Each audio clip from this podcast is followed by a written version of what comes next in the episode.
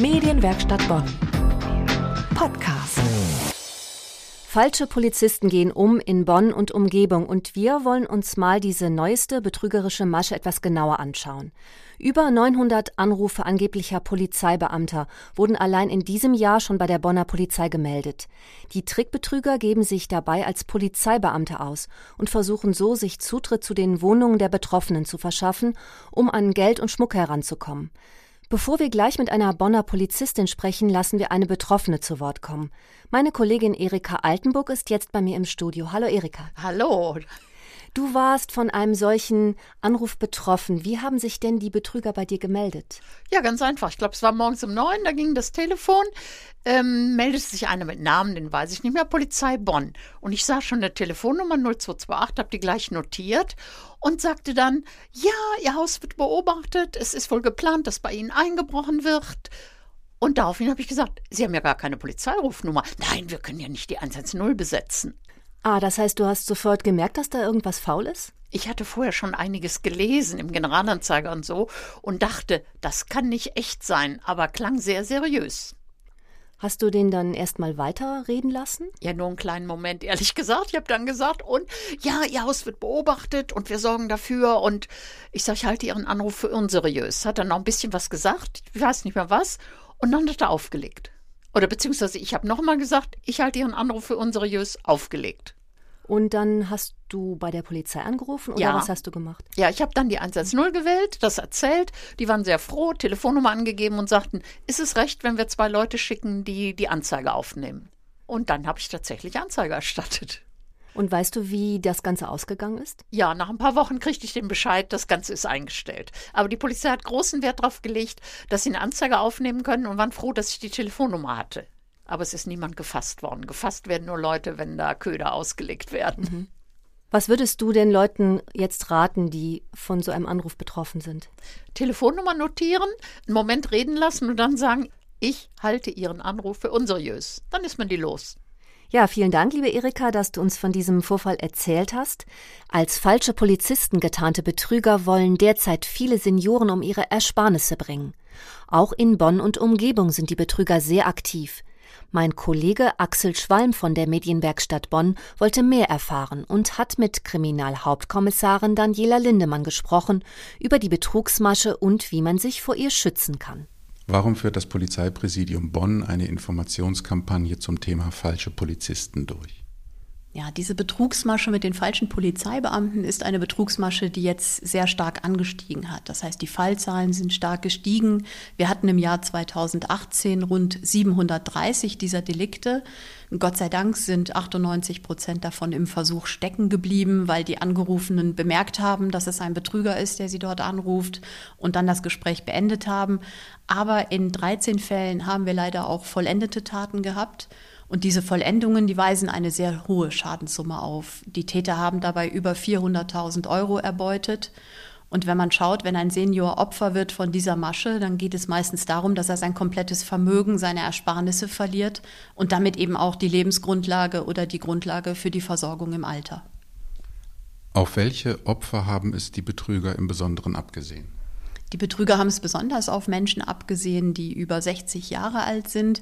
Wir haben in den Ermittlungen festgestellt, dass Telefonverzeichnisse, Telefonlisten, teilweise auch alte Telefonbücher durch die Täter nach dem Hintergrund durchgegangen werden oder eben auch ganze Straßenzüge abtelefoniert haben. Man achtet dabei auch zum Teil auf die Vornamen der Angerufenen, wenn die darauf hindeuten, dass derjenige vielleicht ein bisschen lebensälter schon ist.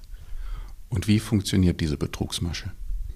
Die Masche funktioniert so, dass die Täter anrufen bei den Seniorinnen und Senioren und dort eine völlig erfundene Geschichte vortäuschen. Sie geben an, dass sie Polizeibeamte sind, entweder von einer nahegelegenen Polizeidienststelle oder vom Landeskriminalamt oder vom Bundeskriminalamt.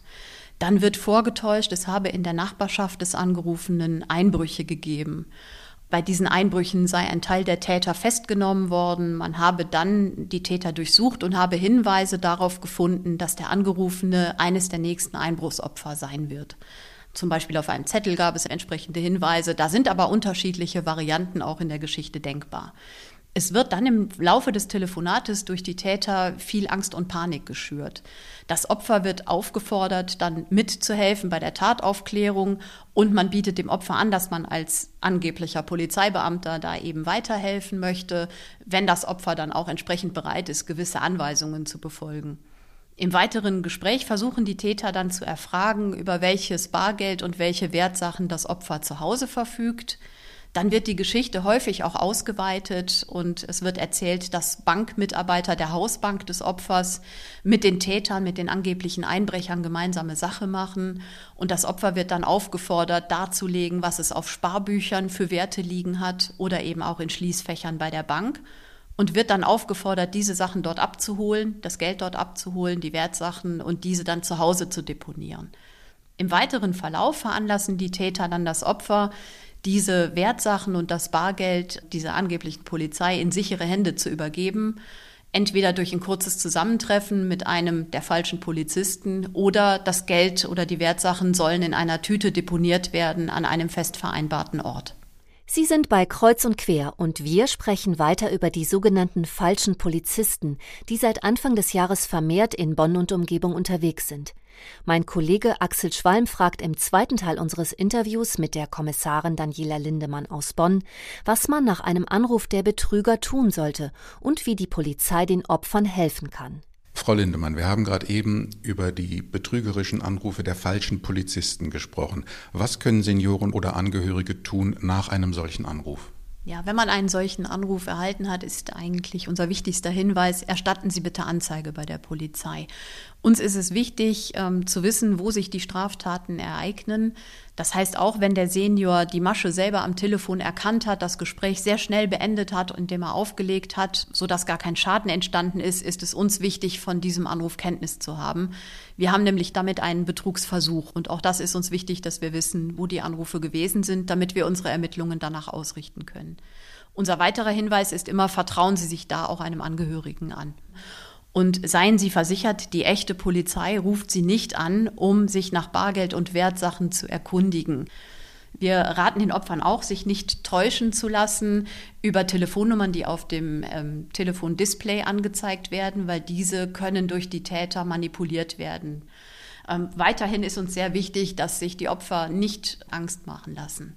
Wichtig ist, das Gespräch sofort beenden, sich vergewissern, dass das Gespräch auch tatsächlich beendet ist, dann selber die 110, den Notruf wählen und die echte Polizei über diesen Anruf informieren. Und von dort wird einem dann weitergeholfen.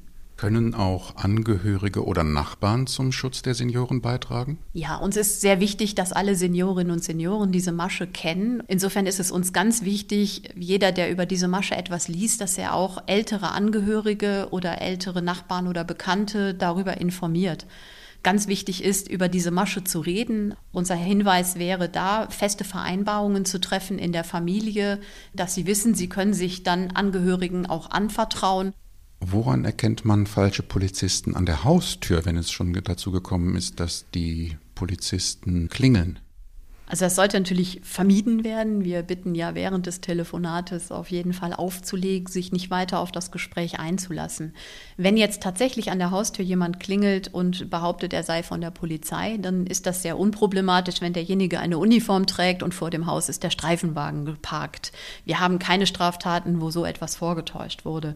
Wenn jemand in Zivil vor der Tür steht und behauptet, er sei Polizist oder von der Kriminalpolizei und weist sich entsprechend aus mit Dienstausweis und Kriminaldienstmarke, dann ist das sehr viel schwieriger. In der Ad-hoc-Situation kann wahrscheinlich niemand dieses Wissen direkt abrufen, wie sieht denn eigentlich ein echter Dienstausweis der Polizei aus oder was genau muss die Kriminaldienstmarke, wie muss sie beschaffen sein, um echt zu sein.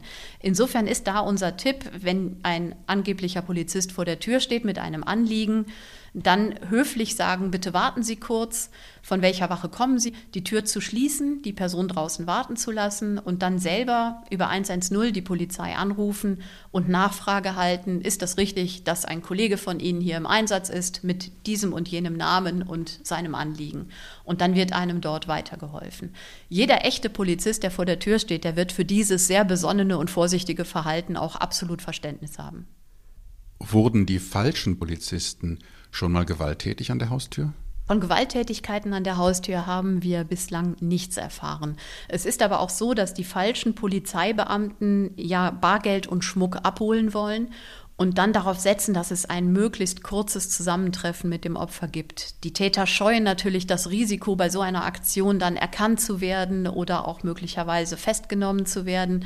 Insofern setzen sie auf ein sehr kurzes Zusammentreffen und wir haben auch sehr viele Straftaten gehabt, bei denen die Täter es darauf angelegt haben, dass das Opfer die Wertsachen und das Bargeld in einer Tüte an einem Ort deponiert, sodass es gar nicht zu einem direkten Kontakt zwischen Opfer und Täter kam. Gibt es Hilfe, wenn es doch zu einer Übergabe von Bargeld oder Wertsachen an die Betrüger gekommen ist? In dieser Situation ist niemand alleine gelassen. Ganz wichtig ist es da, Anzeige zu erstatten und sich dann auch an den polizeilichen Opferschutz zu wenden. Die Opferschutzbeamten der Polizei können dann weiterhelfen. Sie können Tipps geben, wie man diese Tat richtig verarbeitet und auch, ähm, wo man weitere Hilfestellungen erfährt. Eine dieser Einrichtungen zum Beispiel ist der Weiße Ring. Auch an den kann man sich wenden, um da Unterstützung zu erfahren. Unser Tipp ist auch, sich den Angehörigen zu öffnen. Viele haben dann eine große Scham, wenn so eine Straftat passiert ist. Die ist aber gar nicht notwendig. Wenn man solche Beratungsstellen sucht, findet man die dann zum Beispiel, indem man die Polizei anruft oder haben Sie andere Tipps? Man kann jederzeit dann die Polizei anrufen. Wir haben Opferschutzbeamte, die sich dann ähm, um den Sachverhalt kümmern, mit dem Opfer auch das Gespräch führen und dann sehr passgenau Maßnahmen auch einleiten können, Kontakte vermitteln können zu anderen Hilfseinrichtungen. Soweit Daniela Lindemann aus dem Polizeipräsidium Bonn. Auf unserer Webseite medienwerkstattbonn.de finden Sie Links zu weiteren Informationen und zu einem mitgeschnittenen Telefonanruf eines falschen Polizisten. Medienwerkstatt Bonn. Mehr Beiträge auf medienwerkstattbonn.de.